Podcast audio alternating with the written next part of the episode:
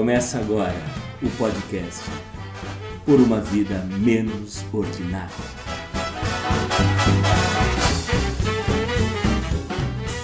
Não acho que quem ganhar ou quem perder, nem quem ganhar nem perder, vai ganhar ou perder. Vai todo mundo perder. A frase foi profeticamente proferida em 2015 pela então presidente do Brasil, Dilma Rousseff, e nos parece muito apropriada neste pós-eleição nos Estados Unidos da América. Biden versus Trump. Trumpismo versus democracia. Biden versus Biden. Dois dias após a eleição, o que temos são analistas políticos do mundo inteiro falando de vários confrontos para além daquela simples escolha Trump ou Biden. Escolha essa que motivou em número recorde os eleitores americanos, que são desobrigados do voto a participarem da eleição. A maior democracia do mundo, como os norte-americanos gostam de se autodefinirem, pode, mais uma vez, não ver a vontade dos eleitores respeitada o novo líder do mundo livre, expressão também cunhada pelo povo do Tio Sam, pode ser escolhido no tapetão, via Suprema Corte ou em decisão indireta pelos congressistas, caso não se chegue a uma definição até dezembro. Por aqui, a família imperial dos Bolsonaro se agita com a possibilidade de perder seu guia, seu farol. De não mais ter prazer em prestar continência ao pavilhão norte-americano. E no caso do patriarca, o Jair, não ter mais a quem dizer I love you. I am Vanderlei Vieira. E comigo estão Cristiano Perobon e Juliano Chagas, cantando uníssonos Yes, nós temos banana. Olá, Cris, tudo bem? Boa noite, Vande, boa noite, Ju. Prazer te conhecer, Matheus, seja bem-vindo. Cara, eu... como é legal esse negócio de cédula de papel, né? Que inovação, hein? Juliano, como que você vai? Tudo bem, Vande? Olá, Cris. Olá para os nossos ouvintes. Olá, Matheus. Seja muito bem-vindo ao nosso podcast. Cara, e acompanhando, é até difícil, né? Na noite de terça para quarta-feira, eu acordei algumas vezes durante a madrugada para ficar ali no celular vendo como que estava a contagem, enfim. É um roteiro mais ou menos esperado, mas eletrizante, né, cara? Para nenhum roteirista ali de House of Cards ficar. Não deixa nada a desejar, né, cara? Então, de repente, a realidade está engolindo a ficção, cara, e vamos ver o que vai acontecer, né? Vamos ver. É, ainda estamos aqui gravando numa, na quinta-feira, né? A gente não tem ainda a determinação de, de como que vai acabar essas eleições, mas o roteiro está eletrizante, cara. Com os nossos passaportes em dia, embarcamos pelas ondas da rede até Detroit, em Michigan, nos Estados Unidos, onde está o nosso convidado, Matheus Seixas Damasceno, que é engenheiro mecânico pela Universidade Federal da Bahia, mestre pela Universidade de São Paulo em Administração e Gerenciamento Internacional de Empresa e concluindo lá nos States o mestrado em Novas Tecnologias e Tecnologias Emergentes para o setor automotivo. Matheus, como você está? Tá frio por aí ou está no calor, na temperatura da apuração da eleição. Seja muito bem-vindo, Matheus. Olá, Vande, olá, Cris e Juliano. Boa, boa tarde, boa noite. Então, prazer enorme estar aqui com vocês. E como você mesmo falou, o clima está ficando mais frio, mas os ânimos aqui, diante desse processo democrático de eleições, têm ficado bastante animados, bastante acalorados. Então, estamos aqui também vivendo momentos que está servindo de vitrine para o mundo inteiro e e aos novos passos dessa democracia, né, dos Estados Unidos e também do mundo, porque isso é, acaba refletindo em muitas outras áreas, mas todos querendo esse direito de ouvir, de ser ouvido e de se defender e de exercer esse direito da democracia. Mateus, eu vou começar é, é, esse nosso bate-papo aqui é, fazendo uma avaliação pelo que nós temos recebido pela imprensa, né? Que se, quando a gente olha o mapa dos Estados Unidos, os 50 estados, nós temos surpresas, né? É, talvez uma das maiores surpresas seja o Biden ter levado lá na, no Texas, né? É, e, e, que historicamente é um, é um reduto republicano, mas que a, a, a verve, a, a, a verborragia do Trump parece que meio que afastou esses republicanos agora na eleição, né? É, mas tem outras, outros aspectos, por exemplo, é, você está no chamado cinturão da ferrugem, né? Que em 2016 foi importante para a eleição do, do Trump, é, mas que é, muito do que foi prometido aí para essa região toda é, deixou a desejar, né? Então, eu queria começar contigo é, é, tratando disso. É, essas, essas coisas que aconteceram no, no mapa dos Estados Unidos, em, em estados que, que, mudaram radicalmente a cor, né, de, de azul para vermelho, de vermelho para azul, e um pouco dessa frustração aí dessa sua região, dessa região onde você está. Ok, são, são pontos bastante interessantes esse e, e acho que tem pegado muito cientista político também de surpresa, então estão todos meio que correndo em direções muitas vezes até opostas, né, para entender o que está acontecendo. Mas um ponto interessante, como você colocou, sobre, sobre o Texas, né? É, tomando o Texas como exemplo, isso também é, é, pode ser estendido para os demais estados, né, os demais 49 estados aqui, o perfil do eleitorado, o perfil das pessoas, o perfil dos estados estão mudando. E é necessário que essa mudança também seja, seja percebida e acompanhada também pelas classes políticas, tanto na, na questão da, das leis, que tem que evoluir junto com essa sociedade, assim como entender o eleitorado em si. O, a, já na apuração dos votos né, do Texas, é, muito mais apertada do que se esperava. E isso é devido ao, ao perfil que o Texas tem hoje. É, o uhum.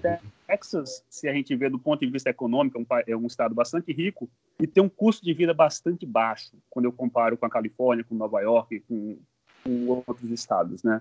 Então, o custo de vida baixo, um, a tecnologia, com uma indústria, né, a indústria do petróleo e do gás, né? A, a indústria do petróleo e do gás, exatamente. É, e algumas, alguns pontos de tecnologia, é, como a Universidade de Austin, que eles têm lá um, um polo importantíssimo para essas novas tecnologias, então eles acabaram atraindo muita mão de obra jovem. Muito, uhum. Muitas pessoas com mestrado nos seus 20 e poucos anos, para os 35, eles mudaram para esse estado, saíram da Califórnia, saíram de Nova York e foram buscar a vida nesse estado. Com isso, eles levaram também o perfil que eles têm. E isso tem mudado também o perfil eleitoral do Texas. Então, esse é um, é um ponto importante a gente, a gente, observar. O Texas não é mais aquele o, o velho oeste, como a, gente vê, como a gente vê nos filmes. Mudou bastante. Então, o perfil do eleitorado, um pessoal mais jovem, um pessoal com a mente muito mais aberta, um pessoal mais ligado à tecnologia. E, então, acho que essa é uma importante mudança que, que, o, que o Texas teve. E quando, quando eu vejo as demais áreas, né, é, como, como aqui o, o, Rust Belt, né, o, que vai, que vai incluir aqui os estados do, do meio do, do, dos Estados Unidos. Uhum. Então, a gente tem aqui empresas bastante fortes no setor automotivo, né, como três grandes empresas uh, automotivas estão aqui. Temos também a indústria metaleira bastante forte, principalmente na Pensilvânia. E temos também parte que a gente toca aqui, a parte da, da agricultura em si, com soja e milho. Então, é meio que um, uma piscina é, é, de, de culturas, de, de, indústrias, que é demanda de, é, e as necessidades desse, desse, dessa população mudam um pouco. Então, quando nós olhamos para o cinturão da ferrugem nos Estados Unidos, nós temos um, uma mistura muito grande de indústrias e de pessoas e também de necessidades. Aqui tem um setor automotivo é, muito forte Michigan, é, com as três grandes uh, montadoras é, aqui no, na cidade de Detroit. Temos também a indústria metaleira, que é muito forte lá na Pensilvânia, assim como a, a indústria é, de óleo e gás, eles também têm, têm, uma força grande.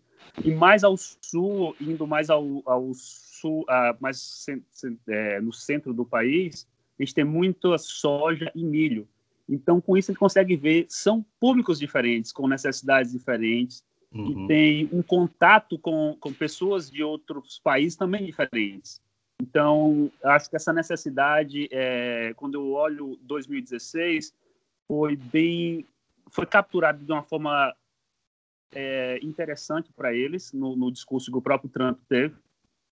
Mas, assim como todos, é, o interesse quando você vota, o interesse quando você tem, você vai para a política, você, todos têm um interesse de ter uma vida melhor. Ninguém está ali para querer é, é, ficar pior do que estava no ano passado. Então, uhum. eu acho que o que aconteceu nesse ano, é, depois desses quatro anos de promessas, de muito fala-fala e de muita é, guerra industrial, então o que a gente entendeu foi que a, a população em si não viu as necessidades atendidas e teve outros aspectos também que influenciaram bastante nas eleições, tal como a tensão racial nos Estados Unidos, é, o próprio coronavírus, a questão da saúde pública, mas com certeza esse ano é, questões como a imigração, como escolhendo uma pessoa de fora, um outsider, é, e ir contra a, o establishment, como, como o Trump mesmo falava, isso não foram coisas marcantes da eleição de 2020. Muito bem. É, essa questão racial eu gostaria de, de dedicar um, um, uma, um tempo para ela é, ao decorrer da nossa conversa. Mas vamos colocar o Cris agora na conversa também. Cris, por favor. Ô, Matheus, boa noite. É bem interessante o que você falou. E assim, eu venho acompanhando a apuração, eu acho, né, é, a gente fala muito da questão da, da, do sistema eleitoral, do voto impresso tal, mas, mas eu acho a eleição americana muito interessante de se acompanhar. Então, quando, quando você abre o mapa é, nos estados, você percebe é, é, a, a, diferença, né? Então, você tem, tem algumas cidades ali pintadas de azul, uma boa parte das cidades é, é, é, pintadas aí de, de vermelho, né? É, ao que você atribui aí no seu estado, né, essa vitória do Biden, né? Porque quando a gente olha o estado como um todo, se você olhar, ó, o estado é azul, mas quando você vai para esse microcosmo, ele não é assim. Né? É, você acha que esse que essas questões, por exemplo, que você mencionou, é, de um discurso anti-establishment que não funcionou, a questão do corona, ela teve mais é, assertividade nessas cidades mais, mais populosas, mais cosmopolitas dentro do estado, como Austin, por exemplo, é, é, ou, ou, isso não tem, não, não, não, tem nada a ver?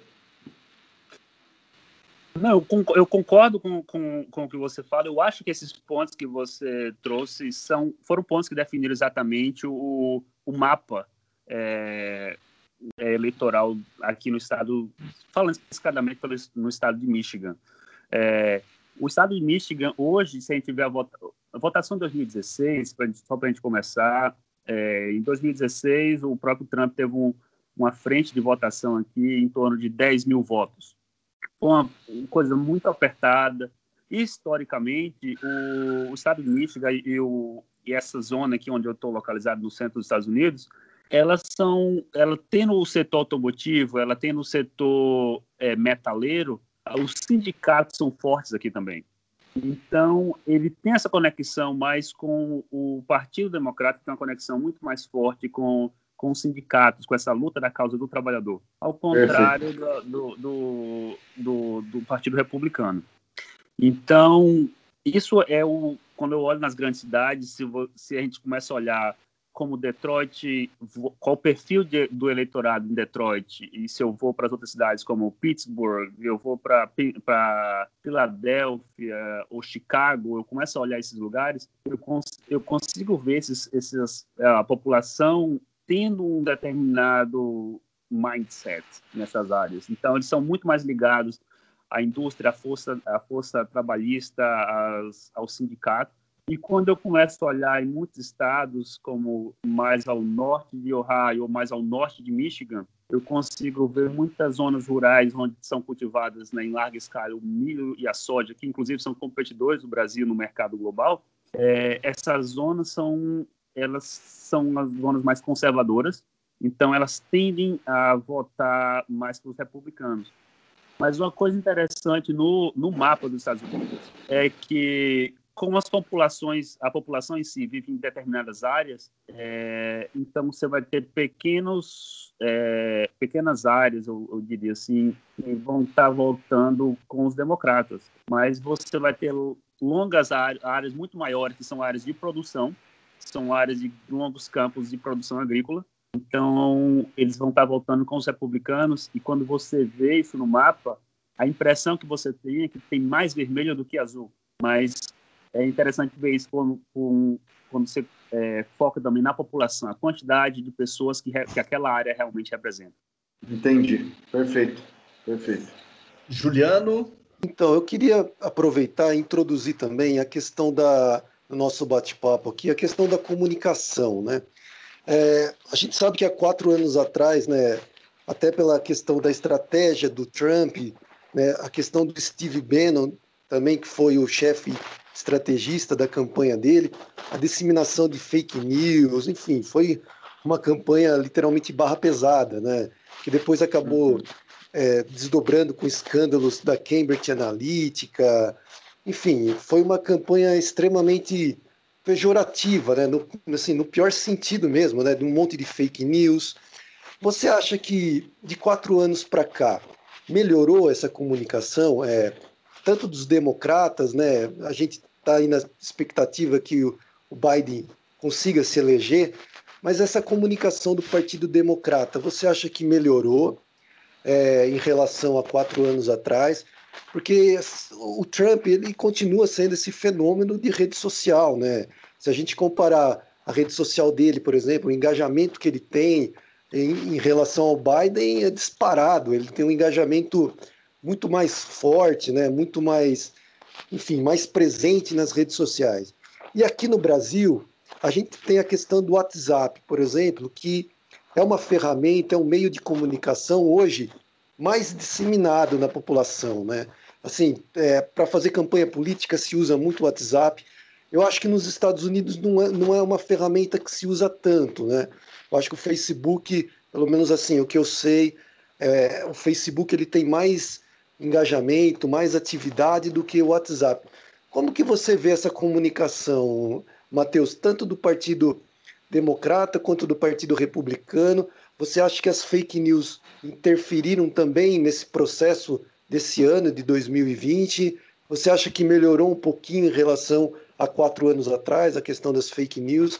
Eu queria que você, se você puder falar um pouquinho sobre isso. Sim, esse é, é um termo interessante até porque o, o, próprio termo fake news, ele foi um termo que se tornou mais popular devido ao Trump.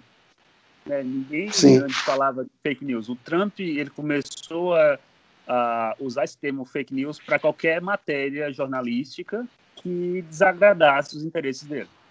Então, esse termo foi se popularizando e hoje todo mundo fala em fake news. E, e foi um, um uma jogada, uma forma de, de, capitalizar, né? uma forma de ganhar dinheiro, algum, alguma benesse é, através da, das mídias sociais que eles fizeram isso melhor que os democratas da última vez. E eles tinham bastante dinheiro também para a campanha, para investir nisso. Então, quando eu, eu, vejo a comunicação que tiveram no ano passado e, e, desculpa, na eleição passada e nessa eleição, eu não vejo muita mudança, é, eu, vejo, eu vejo ainda o eleitorado, muitas vezes até um pouco é, ingênuo quando recebe uma, uma mensagem como essa. Então, é, aos poucos, o eleitorado também está aprendendo a, a checar se aquela informação realmente é verdadeira. E, então, eu vejo essa comunicação ainda em processo de mudança.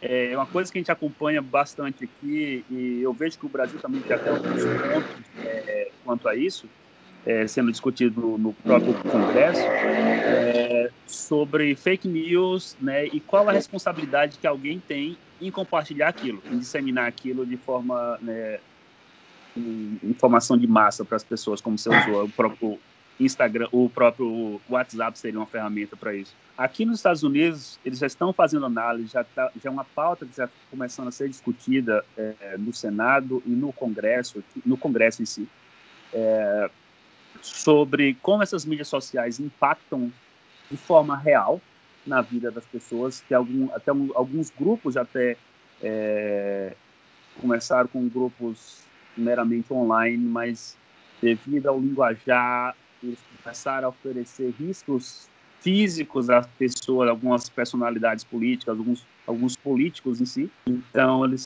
o, o próprio FBI já está investigando algumas coisas desse tipo. Então, o, com tudo isso, a sociedade está mudando e está entendendo que o mundo virtual precisa também aderir a certos padrões de vida, de, de vida de sociedade do mundo real.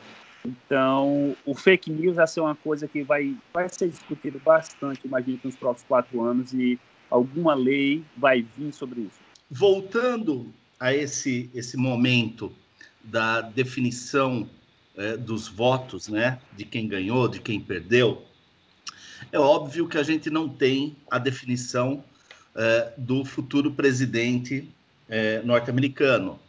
E essa decisão ela pode sair na semana que vem, como ela pode sair é, no início de dezembro e tem até o dia 16 de dezembro para sair antes de ir para o Congresso, né? Para ter uma definição, enfim, dentro da, da, das regras todas que a gente pouco entende por aqui. Então, se é claro que nós não temos a definição do vencedor para assumir a, a presidência, é, por outro lado, a gente já pode considerar que os democratas, em relação ao que as pesquisas traziam até o dia 2 de, de novembro, é, o partido é um grande perdedor, né? É, seja o Senado, que perdeu completamente o domínio do, do, Senado, já não tinha, né? É, e continua não tendo, como é, na Câmara, né? Na Câmara dos Representantes, pode perder até 20 cadeiras, né?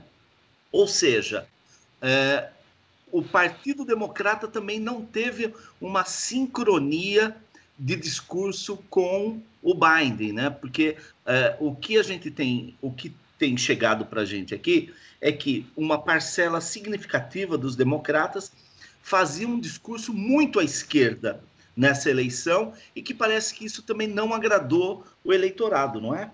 Sim, acho que esse é um grande desafio que os democratas têm. É, é um partido que tem, a novo, tem novas pessoas entrando no partido, novas lideranças políticas bastante, bastante novas, não estão não tão ali no, nesse mundo político há muitos anos.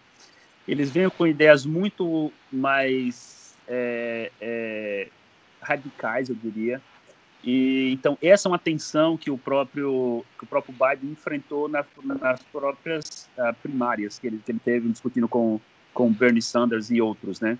Então, esse é, é, um, é uma discussão que o próprio democrata, o Partido Democrata precisa também alinhar quais são as expectativas que eles vão ter. É, mas o que eu espero para esses próximos quatro anos é que se realmente confirmar a eleição do, do Biden, essa vai ser uma briga interna do partido, é, tentando puxar mais e mais para a esquerda.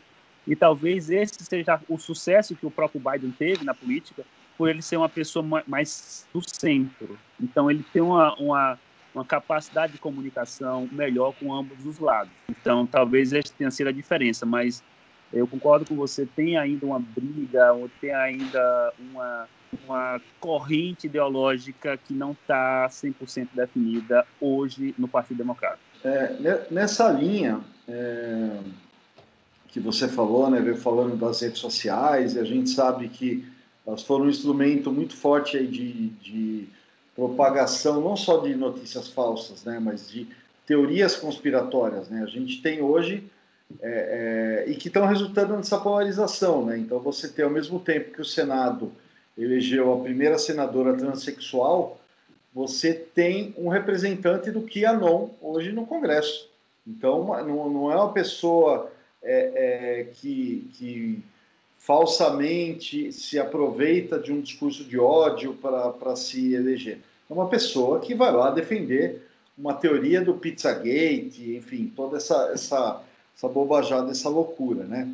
É, é, a, minha, a, minha, questão é o seguinte, né? Considerando todas, tudo isso, né? To, é, todo esse resultado que está aquém do que o Partido Democrata é, é, esperava, como, como que os Estados Unidos vão, vão começar essa cura do trumpismo com essa ascensão do Biden, que eu acredito que vai ser o novo presidente? E a pergunta é difícil mesmo, viu? Uma coisa que a gente nota na, na sociedade americana, né, norte-americana, é ela, ela é bastante diversa. Ela é bastante diversa é, culturalmente. É, a língua também, né, eu, aqui, especificamente onde eu moro, eu tenho um contato com... Eu trabalho no meu escritório lá, onde eu trabalho, eu tenho 15 nacionalidades que eu que eu que eu estou interagindo todo dia com ele. Interessante. Né? Ao menos estava interagindo antes do, do, do, do dessa fase de, de, de, quarentena do Covid, né? Então, eu vejo é, a sociedade sendo bastante diversa e, e causa coisas como essa. A primeira, é, a primeira senadora, a primeira senadora transexual, e também alguém que, que no início, uma outra senadora que no início é, compartilhou ou, ou, ou, fez alusão a essas teorias de, de, de conspiratórias do, do QAnon. Então, isso mostra a diversidade e é, é, esse, é o, acho esse é o grande desafio de uma democracia. Esse é o grande desafio da democracia, como essa diversidade pode interagir e manter um ambiente ainda seguro e saudável para os outros. Acho que esse é, é, a, é uma é uma é uma resposta que a gente não tem ainda e, e precisa dar, dar tempo para ver como essas relações vão ser. E respondendo quanto ao, ao, trumpismo, como você mesmo falou, ainda que ele perca a eleição, como, como a, a, as indicações são, que ele, que, ele, que ele vai perder a eleição, eu não acho que o trumpismo em si vai perder, vai, vai, vai morrer com ele, como os outros políticos que saíram de cena. O, o trumpismo ele não vai sair de cena. O trumpismo ele achou uma parcela da sociedade que é alimentada por esse pensamento. Então eu acho que essa retórica não, ela não morre por agora. E conhecendo o Trump, conhecendo o passado dele, conhecendo é, a forma é, que ele pensa em transformar tudo em negócio, transformar tudo no, em algo monetário, em capitalizar as coisas, então ele vai ele vai tomar proveito dessa audiência que ele tem, desse grupo de pessoas que ele tem, como ele já mencionou algumas vezes no passado, ele vai criar uma rede social que vai ser específica para aquele grupo. Ele já falou isso várias vezes. Ele vai criar um canal de, de TV por assinatura que vai ser específico para aquele público. Então, ele vai continuar alimentando aquele público. Então, o trumpismo não vai morrer. Assim. Eles vão ainda carregar alguns anos. E, e o que eu vejo também, que o próprio é, Trump já falou algumas vezes, se ele não se eleger, não me surpreenderia se ele falar eu vou sair candidato na próxima, ou eu vou trazer a primeira mulher presidente dos Estados Unidos, que é a própria filha dele, Ivanka Trump, ou algum dos filhos. Então, esse discurso ele vai, ele vai ainda continuar por alguns anos. Então, é, esse vai ser um desafio da sociedade americana, como como conviver com isso é, no, nessa nessa riqueza que a democracia tem, que é a diversidade, mas ao mesmo tempo tem que ser algo que seja respeitoso, respeitado e respeitoso o bem comum. É, você, você tem razão, achei, e, achei tua resposta sim, muito interessante, porque, Matheus, é, é um jogo é, que eu acho que tem uma, uma, uma, falsa equivalência né, quando a gente fala de, é, de tentar equilibrar é, como a gente vê alguns analistas falando, né, tentar equilibrar diferenças culturais, né? Uma coisa é você ter é, minorias no momento exacerbado e você já ter que tentar pôr a bola no chão, que vai ser a missão do presidente, caso seja o Biden, né? Ser um bombeiro, pôr a, pôr a bola no chão. Mas, outro lado, não, não é só uma diferença cultural, né?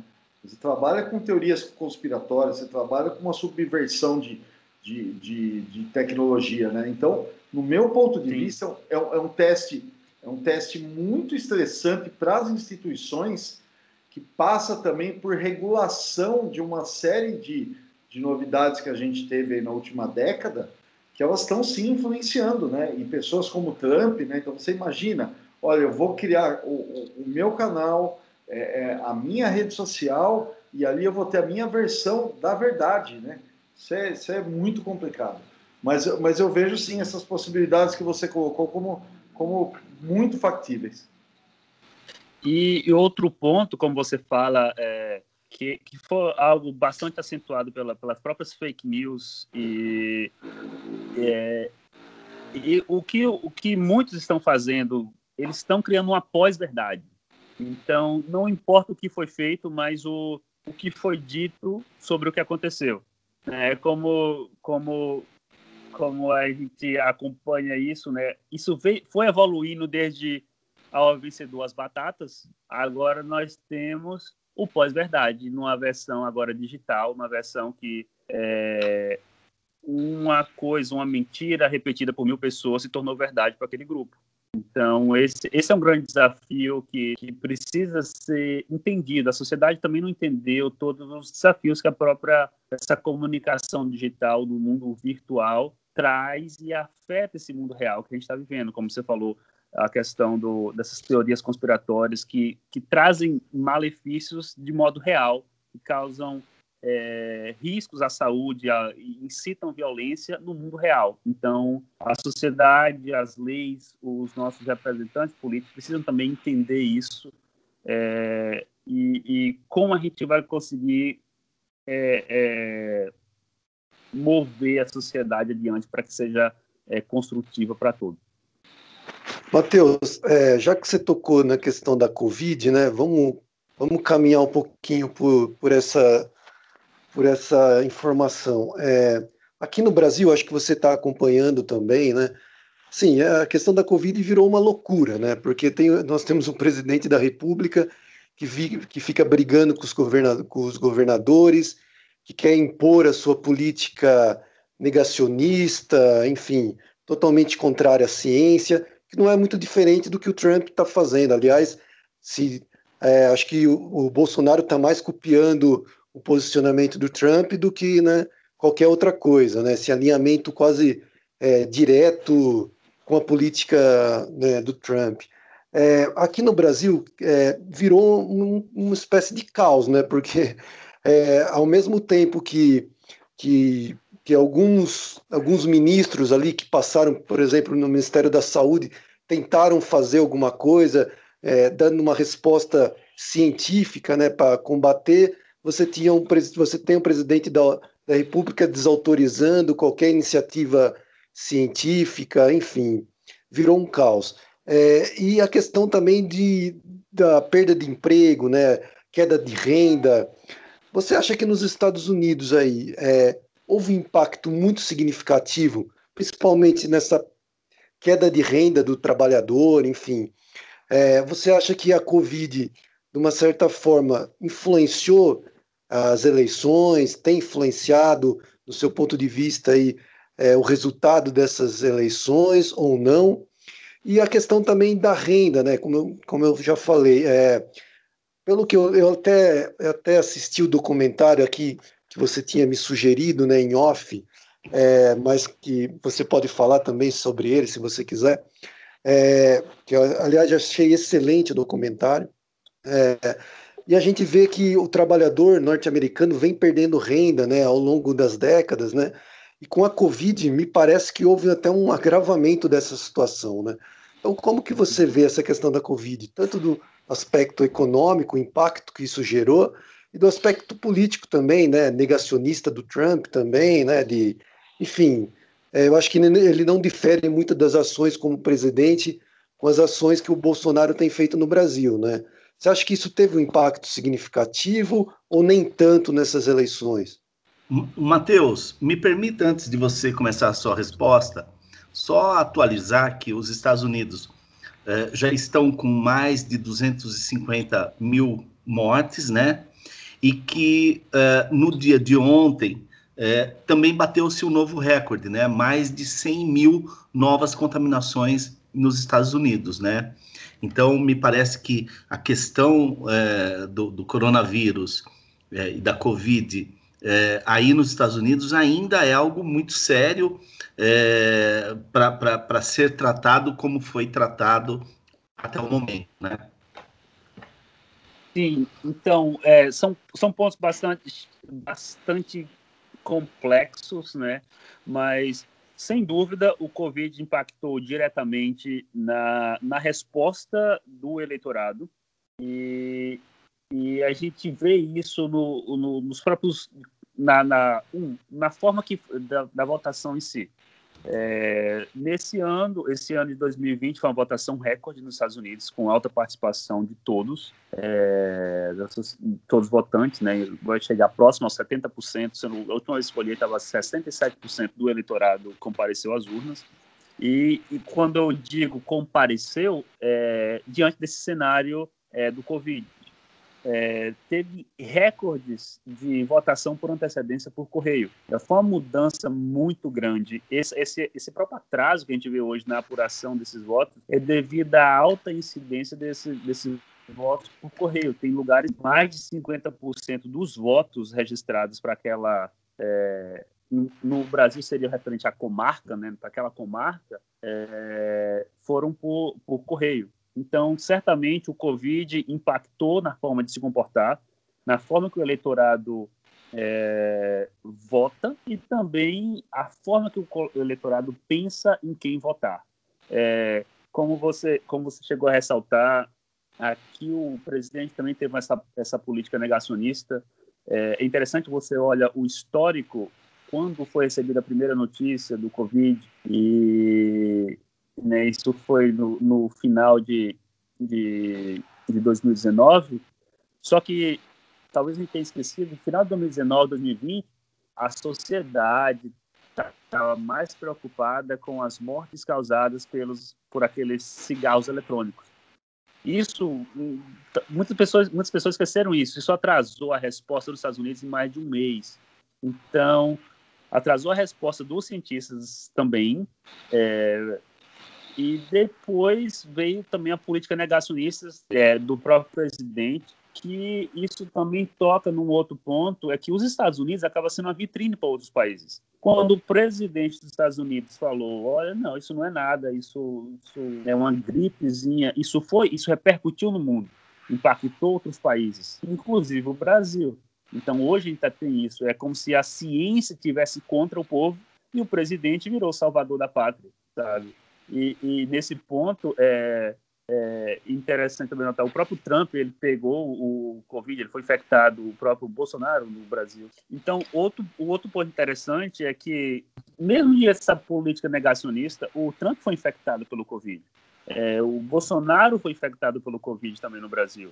E, e o povo vê isso, o eleitorado vê isso, mas o acesso à saúde que o eleitorado tem é totalmente diferente.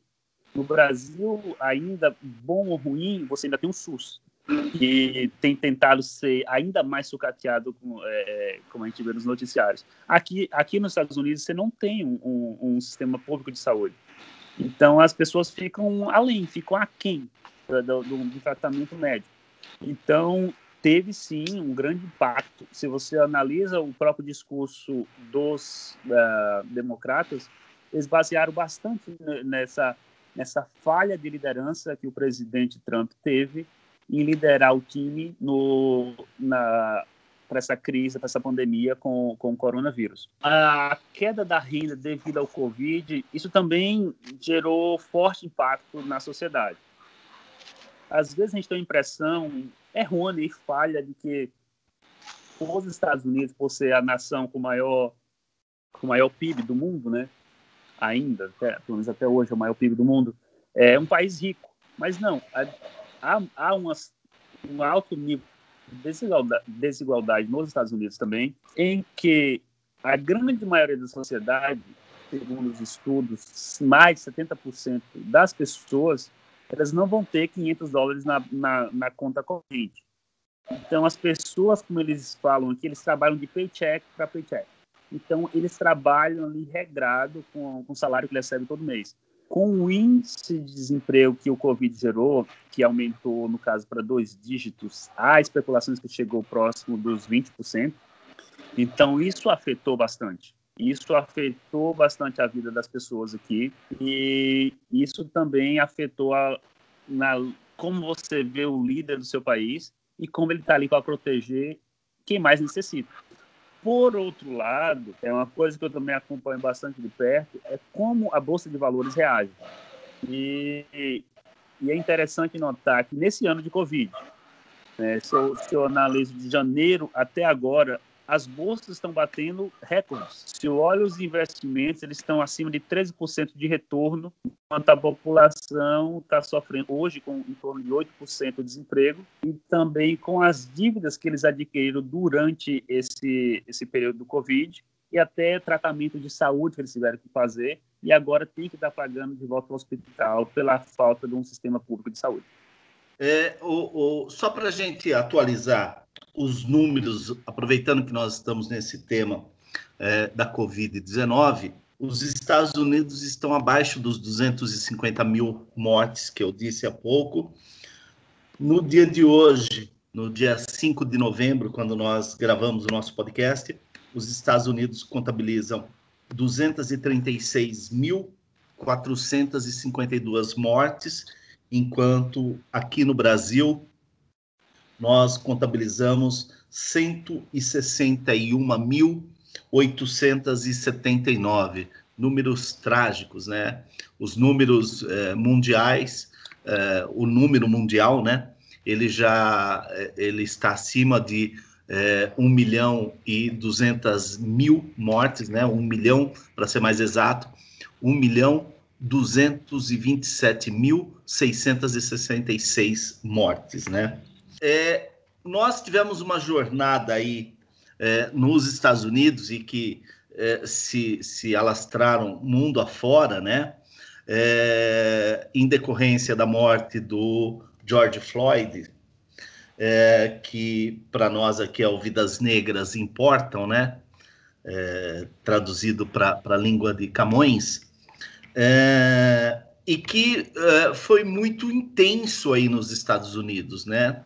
É, é, os grandes centros americanos viveram essas jornadas de forma muito intensa. E o posicionamento do Trump é, nessa, nessa questão foi, como sempre, nas questões é, das minorias, né? Ou minorias, acho que não dá nem para dizer isso, dos negros é, nos Estados Unidos, mas é, ele sempre desdém muito é, é, essas questões, tanto dos negros como dos latinos. E não fez diferente nessa jornada aí do, do, do Vidas Negras Importam, é, mesmo com, com expoentes do esporte, expoentes da cultura eh, norte-americana eh, se manifestando né, em favor dessa, dessa campanha. E eh, quando se imaginava que o, o Trump tinha dado o, o, um tiro no pé com a população e com os eleitores negros, nós temos também mais uma surpresa, né? O eleitorado negro é, do Trump aumentou nessa eleição. É, é, claro que a gente pode falar é, da questão econômica como fundamental para isso, né? O, o, discurso do Trump, mas é que foi muito intensa essa jornada pós a morte do, do, do, do Floyd e daquele do, do outro rapaz que me foge o nome que levou sete tiros é, dentro do carro é, algumas semanas depois, né? E depois teve mais um caso ainda. Enfim, mas o que me impressiona é o eleitorado negro americano ter aumentado é, esse ano para o pro, pro Trump. Né? E mais uma vez, quer dizer, é, da mesma forma que isso me impressiona, é, a decepção do, do, discurso democrata, que também não, não conseguiu é, atender a, a, a, a, esse eleitorado é, negro é, na sua campanha. Essa é a impressão que, que eu chego, né? Por conta dos números. Por exemplo, é, é, claro que o número não aumentou exponencialmente, saiu de 4% para 8%, mas isso são 100%. Mas entre as mulheres negras, isso aumentou em 20%. É, é um dado a se estudar também, né?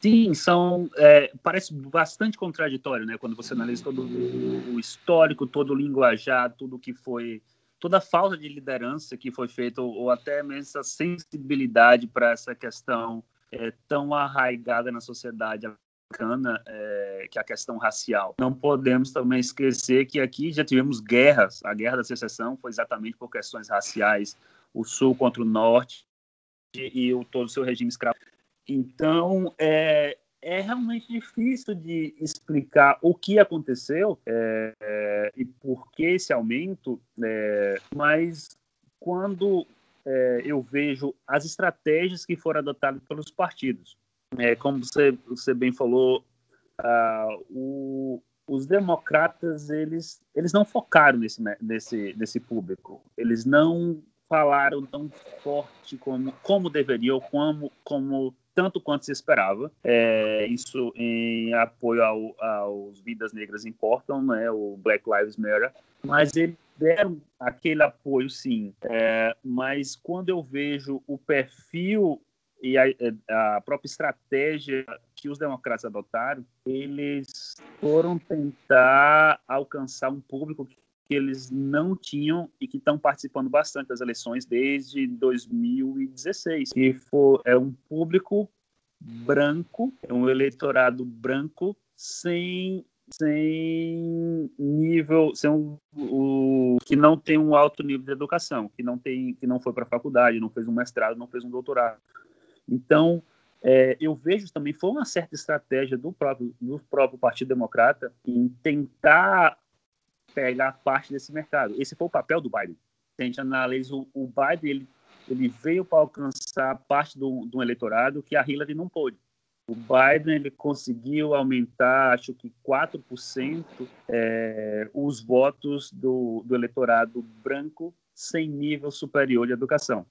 E quando você olha nisso no, em termos gerais, em, term, em termos numéricos, é, é, bastante diferente da população negra. Então, a população negra hoje nos Estados Unidos, é, se eu não se eu não falo agora, é algo em torno de 10 a 15%, e em torno de 70% seria essa população branca sem um nível superior. Então, eles focaram nisso, eles acabaram perdendo 4% do eleitorado negro, como você ressaltou, mas eles ganharam 4 a 5% do eleitorado branco sem nível superior que é 70% do eleitorado que eles que, que, que voltou a participar ativamente é, das eleições. Então, talvez tenha sido é, uma jogada, uma estratégia de uma estratégia política que eles usaram para tentar ganhar a Casa Branca. Matheus, ainda nesse, nesse tópico, você acha que é, essa expectativa que ficou aquém aí no, do eleitorado é, afro-americano tem a ver também com o receio desse público de, de perder poder aquisitivo, perder é, emprego, enfim, é, é, desse discurso um pouco mais voltado para a prosperidade econômica aí do Trump? Conhecendo a sociedade americana né, ao longo dessa última década que eu tenho vivido aqui, sim, isso afeta diretamente, né? Então, como eu falei, eles têm um, um poder aquisitivo um pouco mais baixo, né? se eu analisar a sua grande maioria, infelizmente é assim. Então, há um certo receio quanto a isso, é, é quanto a essa perda desse poder aquisitivo. É, porém, quando a gente analisa as leis institucionais, que o, poucas delas que o Trump conseguiu fazer em prol da população, ele mudou uma regra carcerária bastante importante é, nos Estados Unidos. Na década de 1990, foi inclusive essa, essa lei foi aprovada com o voto do, do Biden e foi trazido em discursos é, dos debates políticos que teve. Foi aprovada uma lei quanto à, à posse de, de, de drogas ilícitas, como maconha, como cocaína e outros. Então, foi adotado meio que uma tolerância zero a isso. E quando a gente analisa de 1990 para cá, é, houve um, um, crescimento exponencial da população carcerária negra, justamente por esse motivo, está portando drogas ilícitas. Então, isso, foi, isso aconteceu na década de 1990, tem aumentado, e, e o Trump ele mudou um pouco essa forma de interpretar essa lei. Então, isso foi bem visto, não sei se eu poderia até falar isso bem visto, mas foi, foi bem recebido por parte da sociedade, que parte dela também seria a, a própria população é, negra e, e afro-americana. Perfeito. Que me surpreendeu também, pessoal, assim, eu não sei se vocês concordam comigo, mas é a questão também do voto latino, né? A gente tá, uhum. já fez essa análise do voto negro, porque, é, pelo que eu acompanhei, é, o Biden tomou um pau, literalmente, na Flórida, né? Eu acho que, a princípio, o Partido Democrata pensou, projetou uma onda azul né, em alguns estados, e a Flórida, por exemplo, era um estado que eles tinham a ambição de. É um estado é, republicano, a gente, nós, nós sabemos historicamente republicano. Eu acho que nas últimas eleições só o Obama conseguiu é, ganhar ali na Flórida, né, com e assim, é, é muito legal porque a sintonia que o Obama tinha com, com esse público latino, eu acho que dificilmente outro presidente vai ter. É uma coisa assim impressionante, que me impressionava muito.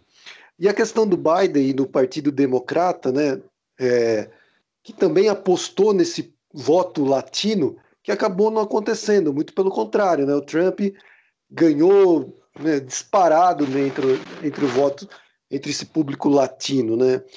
É, Matheus, o que, que, você acha disso? Que, como você vê isso também? É, sendo um imigrante, né? Sendo uma pessoa que está aí já, como você falou, quase uma década, né? E o discurso de ódio do Trump, né? De construir um muro para separar o México, né? Acabou sendo uma bravata. Na verdade, ele não colocou em prática tudo o que ele prometeu pra, de segregação do, né, para segregar o máximo possível é, esse, esse público latino que, é, no discurso, na narrativa dele, roubaria o emprego, estaria roubando o emprego é, dos próprios americanos, né? E, no, entanto, esse público latino acabou né, devolvendo um voto para ele. Como você vê essa também essa, essa loucura? Uhum. Sim, é outro, outro ponto que, que acho que surpreendeu a todos, né, principalmente lá na Flórida, que é sempre um estado bastante decisivo. É, mas é, quando, eu, quando a gente fala público latino, eu ainda dividiria o que isso realmente significa. É, na Flórida em si, principalmente ao redor de Miami, é, tem uma população de porto-riquenhos, uma população de venezuelanos, e uma população de cubanos bastante alta, bastante alta.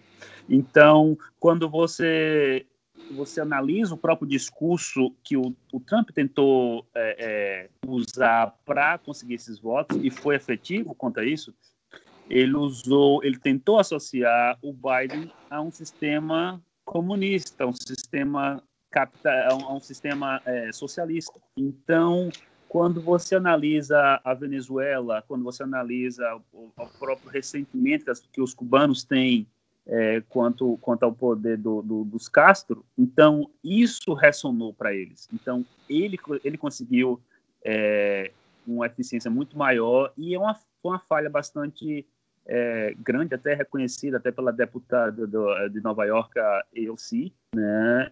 E essa comunicação é, de como atingir essa efetividade da comunicação com o público latino foi uma coisa que os, também os democratas não fizeram bem. E o, e o Trump ele soube usar essa, essa, essa, essa, esse sentimento que eles têm quanto ao próprio próprio Maduro, ao Chaves, aos Castro, ele conseguiu usar isso a favor deles e assim ele conseguiu os votos ao redor de Miami, que foi o que realmente deu a eleição para eles. É, e, e, é interessante você notar algumas viagens também, quando você analisa o, o Pompeu, que ele, vi, ele visitou o Brasil, inclusive, acho que mês passado, e em relações, e nessa discussão que ele estava aí com, com o próprio governo brasileiro, ele fez questão de, de atacar o governo venezuelano, o governo cubano.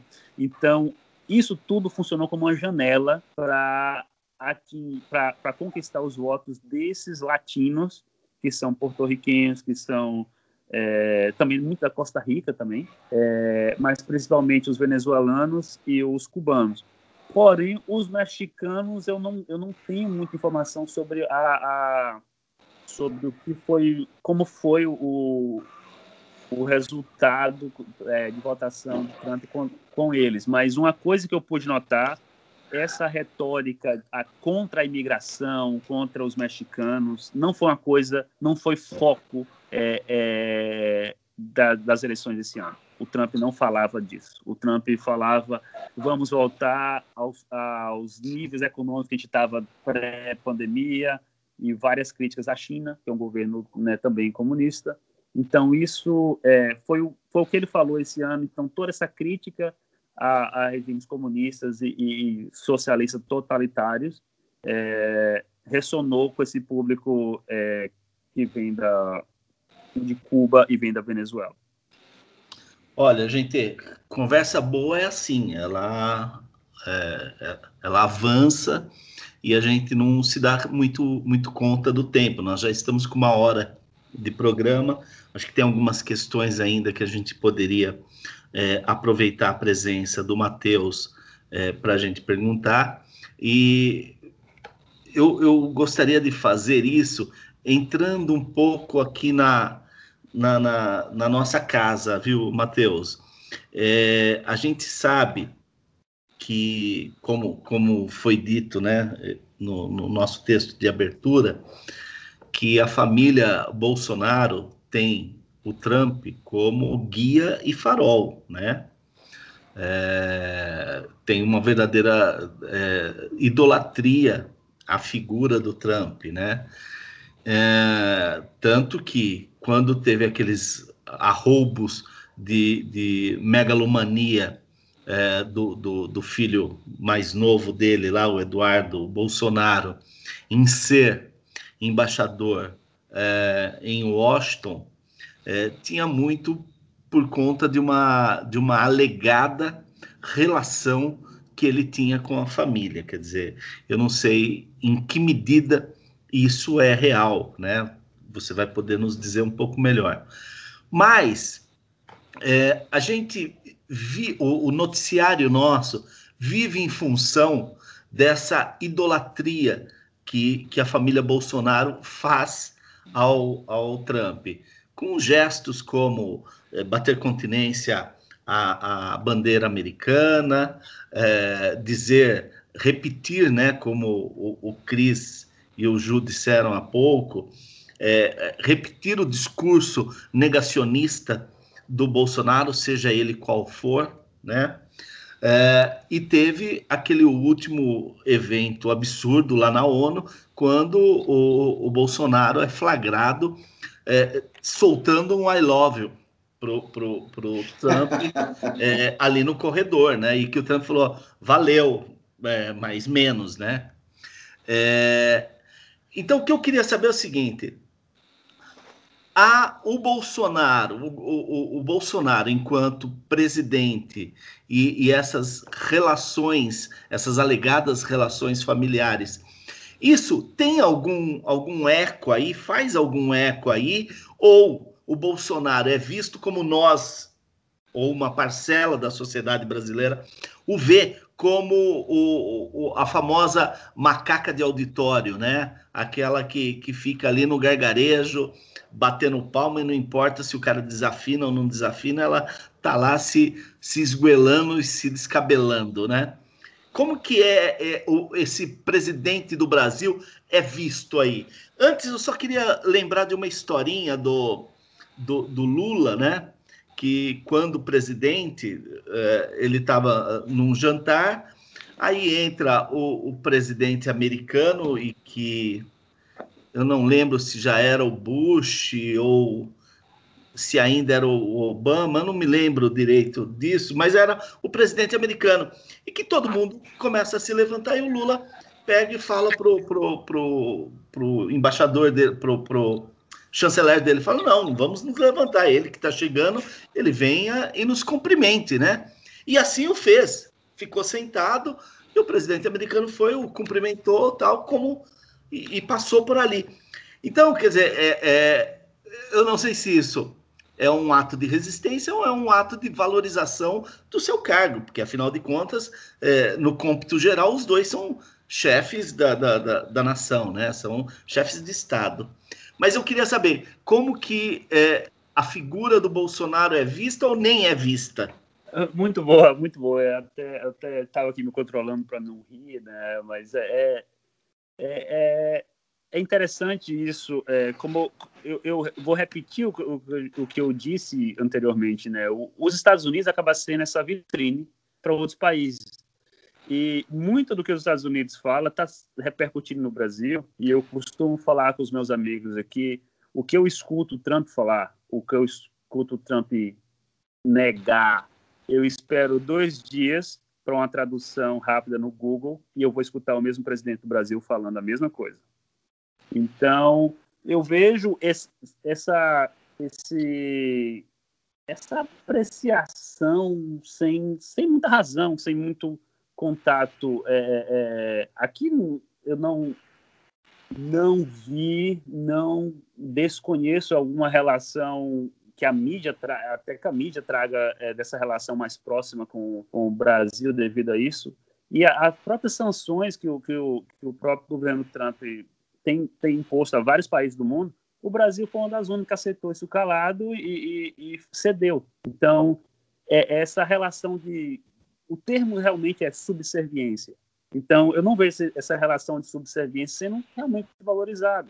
É, é, não, não sendo valorizada, não, eu digo, eu não vejo essa relação de subserviência sendo, sendo boa para um país de um, de, uma, de um tamanho, de uma riqueza é, um, um, um, país tão grande como o Brasil.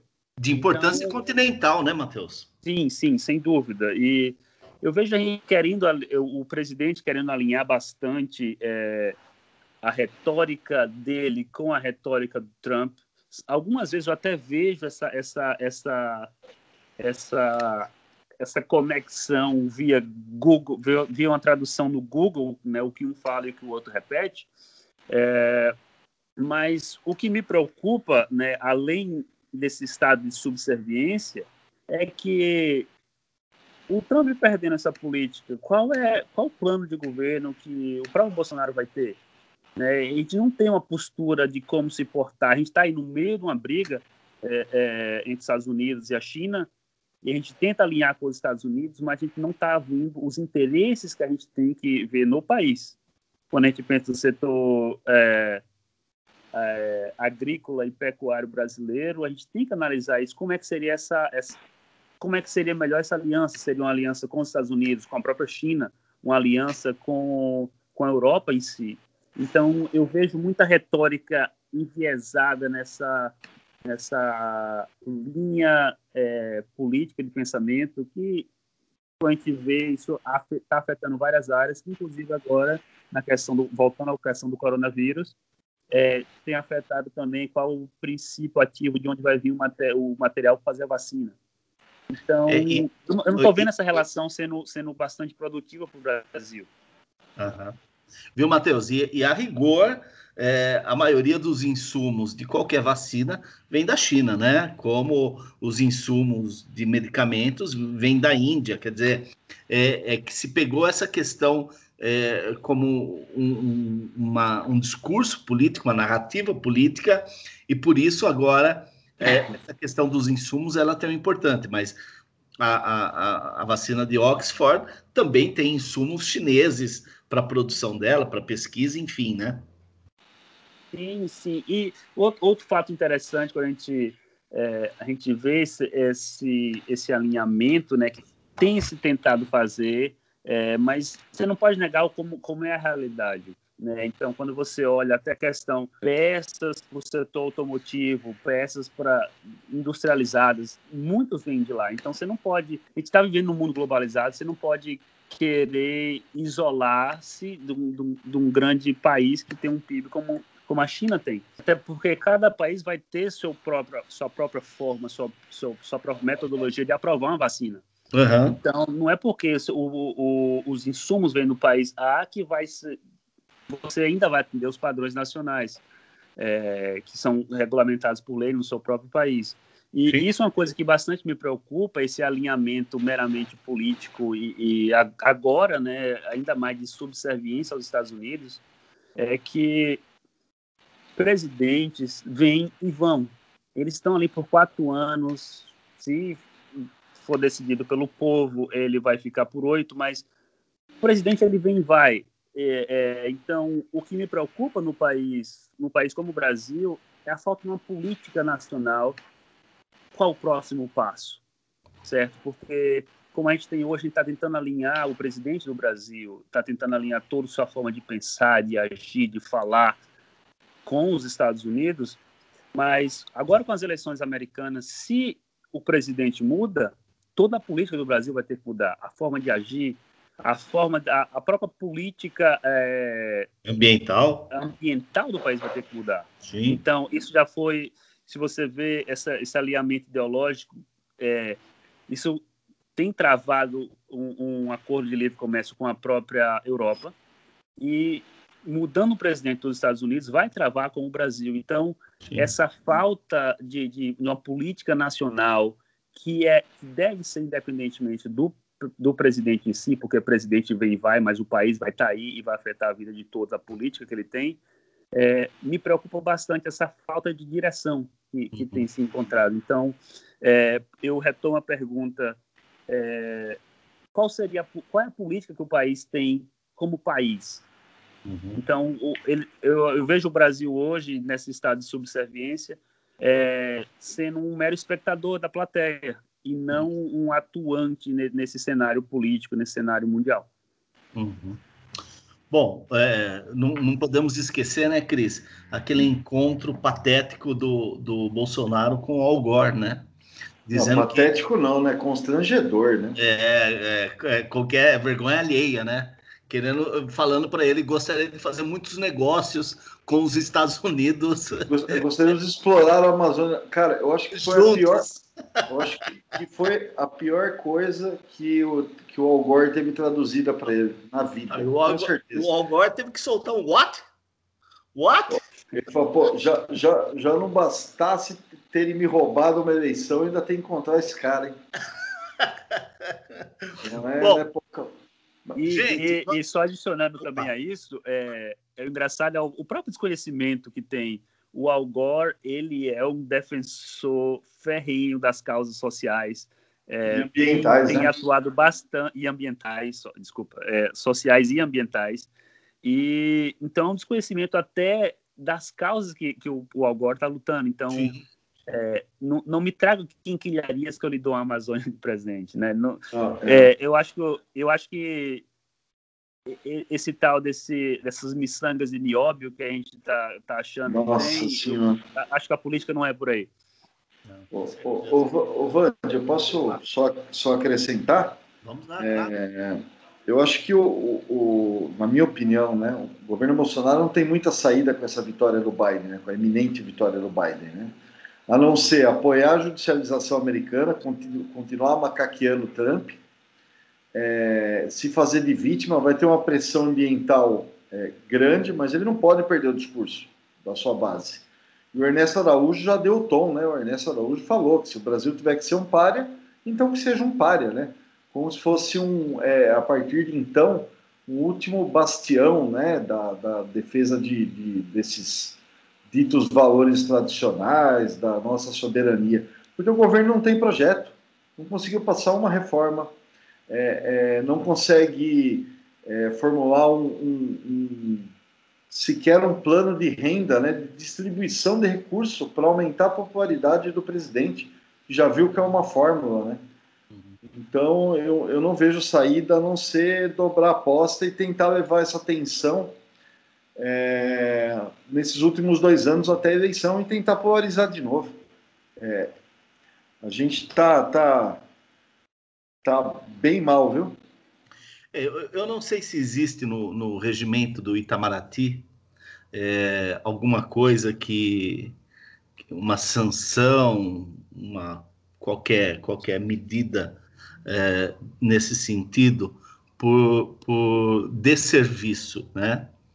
Por, por serviço que, que, que não vá, é, que, que não esteja voltado para o, para o, o, o bem comum, né?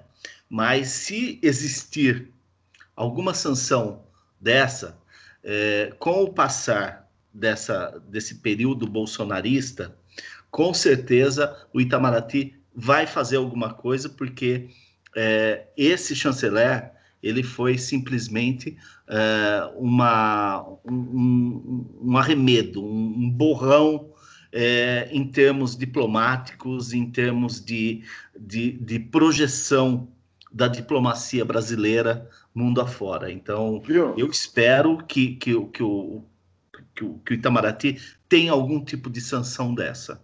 Você já viu foto de dia seguinte de festival de, de música, de rock? Hum, aquele lamaçal, aquela. Lamaçal, latinha e uh -huh. Pessoal pegando saco para recolher, falando vai ser duro. Então, é isso aí. É, é isso mesmo. Gente, é, é a gente já vai. Vamos indo para o nosso encerramento porque já estamos aí com uma hora e 16. O, o, o Matheus, deixa eu lhe perguntar uma coisa. Apesar de quase uma década aí nos Estados Unidos, tu não perdeu o sotaque. Pai e mãe são da onde? Eu sou baiano, baiano da Gema, ah. do sertão da Bahia. E, e, é engraçado isso, porque quando eu converso com meus amigos, é, é, eles falam a mesma coisa, né? Esse sotaque não mudou, ficou ainda mais carregado. E, e, isso é porque eu converso mais com eles, com meus pais, com, com os meus amigos, que é daquela região. Então, meu sotaque ficou ainda mais carregado. E o que é engraçado, que eu até falo, eu tenho um sotaque para falar em português, assim como em inglês. Então, ter sotaque é basicamente parte de mim. Ah, que maravilha. Mas, olha, não, e eu, eu te pergunto. Mantenha ele, então. Mantenha ele, por favor mesmo porque nós temos no Nordeste brasileiro o nosso front de resistência, né? Então, não, não, não o perca, por favor. Ô, ô, Ju, mais alguma coisa a acrescentar? Não, acho que vocês já pontuaram muito bem, né? O Cris também agora. Eu acho que não tem muita saída, não. Eu acho que assim, o que me preocupa é se o Biden realmente confirmar, for eleito, como que vai ser esse, esse primeiro ano de governo dele, né? Porque, como você já falou, essa narrativa do Bolsonaro, ele falou, olha, a gente vai defender o Trump em qualquer circunstância, mesmo que ele perca, de repente, se o Biden ganha e o Partido Democrata também não consegue acelerar uma política né, econômica, enfim, tirar os Estados Unidos dessa situação que está hoje, também pode se reverter numa narrativa positiva para o Bolsonaro, tá vendo? Vocês não quiseram trocar? Olha aí o que aconteceu nos Estados Unidos, né? Então, é, para a gente, a gente fica numa situação difícil também, né? Porque se o Trump ganhar, vai, se o Trump ganhar, vai continuar esse desastre que está acontecendo, né? Para a gente, né? É, desse alinhamento automático com os Estados Unidos, como bem falou também o Matheus, essa, esse quase essa devoção, né? Essa ingerência, quer dizer, um país do tamanho do Brasil, né? Se submeter a essa política né, é, americana sem contestar nada, enfim. E a gente sabe que a nossa balança comercial com os Estados Unidos, a gente só tem perdido, né? Nesses últimos dois anos do governo do Bolsonaro, a gente só perdeu a balança comercial brasileira em relação aos Estados Unidos, tem sido desastrosa para o Brasil, né? Então, assim, se o Biden ganha também, nós estamos com o Bolsonaro no governo, cara. A gente está numa situação terrível, seja, re, seja reelegendo o Trump ou com a vitória do Biden, cara. A gente está ferrado. E discutindo o quintal do outro. Né? Esse, desculpa, adicionando para esse ponto, é, o que eu já pude ler nos noticiários é exatamente isso que você falou, Rodrigo. É, o, o, Bolsonaro já começou a falar, ah, eles vão querer agora falar que a gente não pode fazer A, B ou C na Amazônia. Vão interferir no nosso país. É isso que você quer? Ele já é, então, ele é. já está jogando isso de volta para como se fosse, ó, a culpa não é minha, a culpa, sabe, é aquela, é, como se aquilo fosse, como se defender a Amazônia fosse algo ruim, né? É, mas o, que não pode é continuar esse descaso e, e essa falta de, de, liderança, essa falta de liderança, e você acaba jogando isso como se fosse a culpa do outro.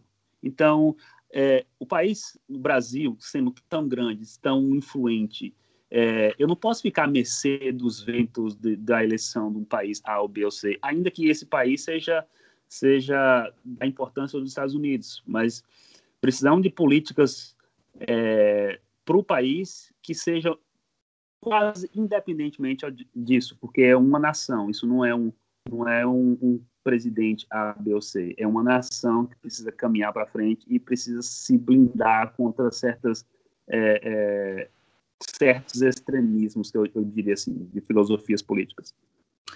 Bom, é, bom, o, o, próprio Biden já disse que claramente disse em campanha, né, disse no, no, no eh, no debate também que o Brasil ou muda a sua política eh, ambiental, principalmente no tocante à preservação da Amazônia, ou sofrerá sanções econômicas, né? E que o caminho do Brasil para a OCDE está muito mais distante do que eh, os bolsonaristas imaginam com, a, com, as falsas promessas do, do Trump, caso o Biden é, seja eleito. É, eu vou fazer uma última pergunta para você, é, Matheus, e depois a gente vai para as nossas sessões, que são o ordinário e o extraordinário, em que a gente elegeu é, o ordinário dessa semana e o extraordinário dessa semana. E depois nós temos as dicas, é, mas eu vou te fazer uma última pergunta ainda dentro do nosso, do nosso debate todo. John Biden será o 46º presidente americano? Estamos contando para isso, literalmente contando os votos. e, e acho que há grandes Boa. expectativas que sim. E o que eu vejo, é, adicionando para esse ponto, é, como eu vejo o mercado reagir, é, Biden vai ser o novo presidente dos Estados Unidos e o controle do Senado continua com os republicanos. E isso, é, é, quando, quando eu faço análise do mercado, da Bolsa de Valores em si, do, do, do próprio Wall Street, é, essas são as fichas que eles estão apostando, porque uma coisa que eles não gostam é de mudanças. O uhum. mercado não gosta de tantas mudanças. E ele sabe que, do ponto de vista é, é das leis, das leis em si, as políticas em si, é, mantendo esse controle do Senado com os republicanos, eles, é, é, eles vão ter um, risco menor. E tendo um presidente como Biden, ele sabe que essa comunicação com os aliados, com os outros países, também tende a melhorar. Então, essa política isolacionista que o, o, Trump tem adotado, é, ela, ela, não vai não vai vingar para os próximos quatro anos. Então, se eu pudesse fazer uma aposta, é, o Biden será o, o 46º presidente dos Estados Unidos e o Senado continua no controle dos republicanos. Tá. Olha, como diz um amigo meu, é, para nós resta o seguinte: torcer a favor de um imperialista liberal contra um imperialista nazista. Entende? Então, para nós sobra isso. Então, façamos isso, né? Bom, é, agora nós vamos para o nosso é, ordinário da semana e o nosso extraordinário da semana. É, muito provavelmente seja assunto que você, um deles você não ouviu, mas o Brasil é, surpreendeu novamente, que recentemente nós tivemos um, um julgamento aqui no Brasil, Matheus. Agora, essa semana, sim, sim. e que a sentença foi uma sentença inédita, porque era o julgamento num caso de estupro, né, de uma jovem, que aconteceu em 2018, e a sentença da, da a sentença é, foi inédita, foi é, estupro culposo.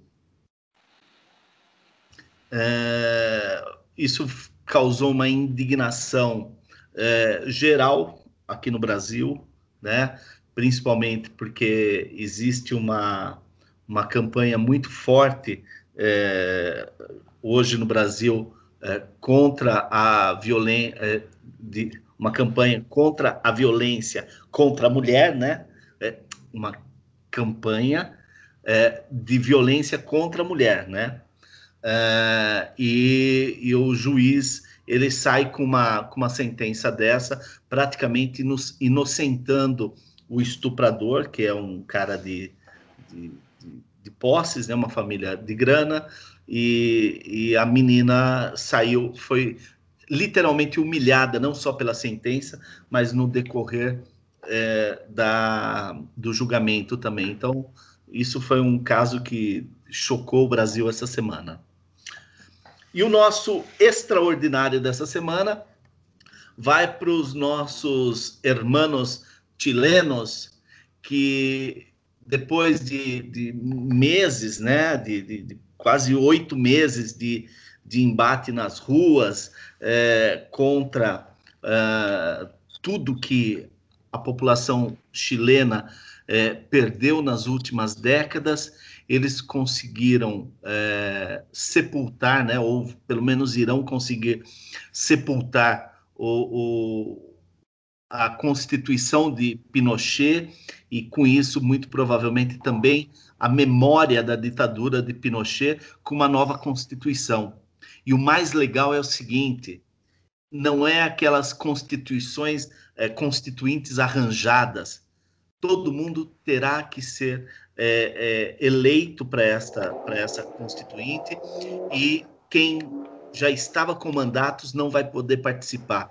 Ou seja, a, a, a chance de uma mudança social no Chile é enorme, né? O Chile é um país que a gente já admira, já comentou sobre ele é, algumas vezes aqui no nosso podcast, essa alternância de poder que, que, que tem lá no Chile, ora levando para centro-direita, ora indo para centro-esquerda, mas assim, mantendo uma, uma, um equilíbrio muito grande uh, no país. Eu acho que agora ele fecha com fecha ou abre, né? Melhor dizendo, abre uma nova era, uma nova, um novo momento com essa constituinte e enterra o seu passado de vez. E que inveja, né? Enquanto nós ainda temos um presidente que fica fazendo loas e elogios ao torturador mais abjeto que, que, que a ditadura no Brasil é, criou, uh, o Chile está sepultando de vez esse período da sua história. Então, fica, fica como nosso extraordinário dessa semana essa, é, esse ar né, que, o, que o povo chileno dá para si próprio, esse ar fresco para poder encher os pulmões e continuar a vida.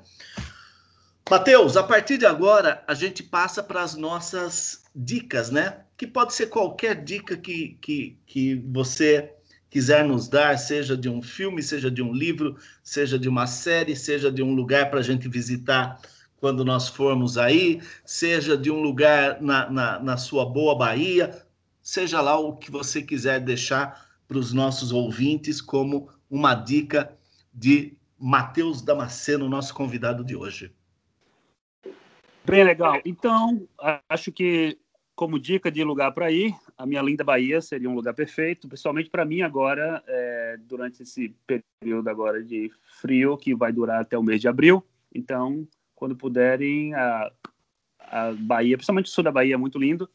E uma dica também que eu daria para, para assistir em casa, tempo todo mundo, tempo de pandemia, tempo de ficar mais em casa e evitar o, a circulação do vírus tem um documentário bastante interessante é, no Netflix chamado Salvando o Capitalismo e ele é, traz alguns pontos, é, ele destrincha o capitalismo, o que é, quais são os pilares desse capitalismo e, e como isso tem favorecido ou não tem favorecido a sociedade em si. Então, a dica que eu dou, salvando o capitalismo no Netflix. Muito bem. Bom, a minha dica, será apenas uma dica hoje, é, eu, eu ofereço essa minha dica a você, para você matar saudades, Matheus. A, não sei se você conhece uma, uma cantora carioca, né? canta mais do que samba, ela canta vários, vários gêneros, mas a, a, a raiz dela é o samba, que é a Tereza Cristina.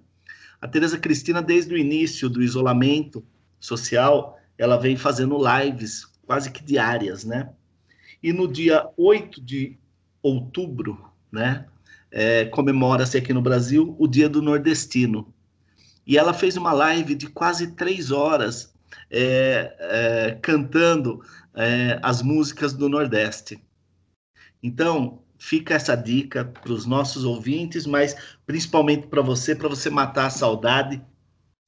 Tereza Cristina, a live do dia 8 de outubro, do Dia do Nordestino. Tá bem? Muito bom. Cris? Bom, minha dica é uma série que está no Amazon Prime que se chama 000.